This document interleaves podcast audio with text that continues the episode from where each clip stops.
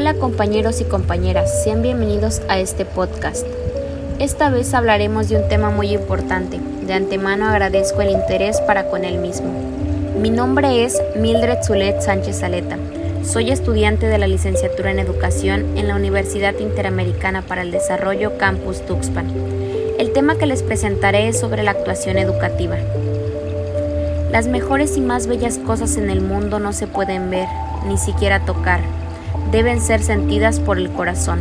Helen Keller. Si bien comenzaremos dando a conocer lo más importante sobre la educación.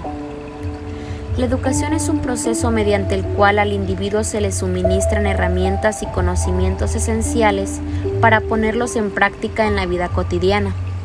El aprendizaje de una persona comienza desde su infancia, al ingresar a escuelas o colegios en donde una persona previamente estudiada y educada implantará en el pequeño identidades, valores éticos y culturales para ser una persona de bien en el futuro. En la actuación humana hay al menos dos órdenes de finalidades objetivas, la acción y la actividad. La diferencia entre acción y actividad se puede detallar de la siguiente forma.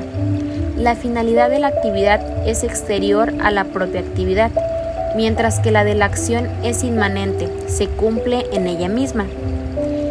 El fin en la actividad se alcanza cuando cesa de actuar y en la acción es cuando actúa. En la actividad se da la manipulación, modificación o transformación de una realidad intrínseca. En la acción lo que se modifica es la propia capacidad o facultad de obrar. Esta distinción no aplica que cada actuación humana concreta sea pura y meramente acción o actividad. Las dos actuaciones esenciales de la educación son el enseñar y el aprender. Su integración es la esencia y debe darse una actuación recíproca bajo la fórmula de que alguien enseña algo al otro. Son dos sujetos implicados que deben integrar su actuación, siendo cada una de ellas radicalmente diversa a la otra. El educador enseña algo, realiza una actividad productiva, con finalidad temporal, mediante un proceso que finaliza con algo hecho, extrínseco a la potencia, la lección. Pero el producto de la enseñanza tiene un sentido transitivo, la lección solo es tal en la medida que pueda suscitar aprendizaje en el educando. El aprendizaje es educativo mediante la enseñanza y resulta formativo. Si a través de las lecciones se aprende lo enseñado y esto implica un crecimiento constante de la potencia cognoscitiva y no solo un mero acopio de conceptos. La docencia es provisional y culmina en su producto, es decir, en la lección. La enseñanza cumple las condiciones requeridas para que una actuación pueda considerarse una actividad, siendo una actuación comunicativa, ya que su recurso habitual es el lenguaje.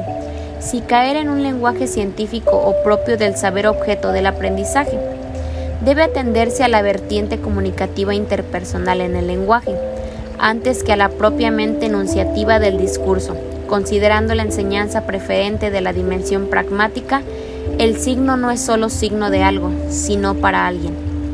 La formación significa perfeccionamiento del discente y por ello el aprender debe ser predominante acción y no actividad. La educación es acción y se dirige al ámbito de la actuación humana, manejando adecuadamente las analogías de enseñar y aprender, docencia y formación, para no reducir la educación a una simple enseñanza o a un rendimiento académico, sino que ésta deberá concretizarse en la formación del individuo, la búsqueda del perfeccionamiento humano, el crecimiento permanente de la persona. Con todo esto concluyo que el ser humano es capaz de pensar, razonar, hablar, desarrollar habilidades que se entienden como las capacidades y disposiciones para una cosa, el acto de control, de agilidad hacia ciertas actitudes que el sujeto realiza, al conocer la puesta en práctica de los proyectos de clase, el estilo de enseñanza y la evaluación de la misma. Se hace inaudito dejar de lado el estilo de aprendizaje de cada estudiante. El aprendizaje solo es el resultado del esfuerzo que realiza el hombre para superarse. De ahí se cree que, es el corazón de la didáctica porque en él se sitúan los resultados de un trabajo producido. Cierro este podcast con la siguiente frase, agradeciendo así su atención e interés prestado a este tema de gran importancia para el ser humano. Educar la mente sin educar el corazón no es educación en absoluto. Aristóteles.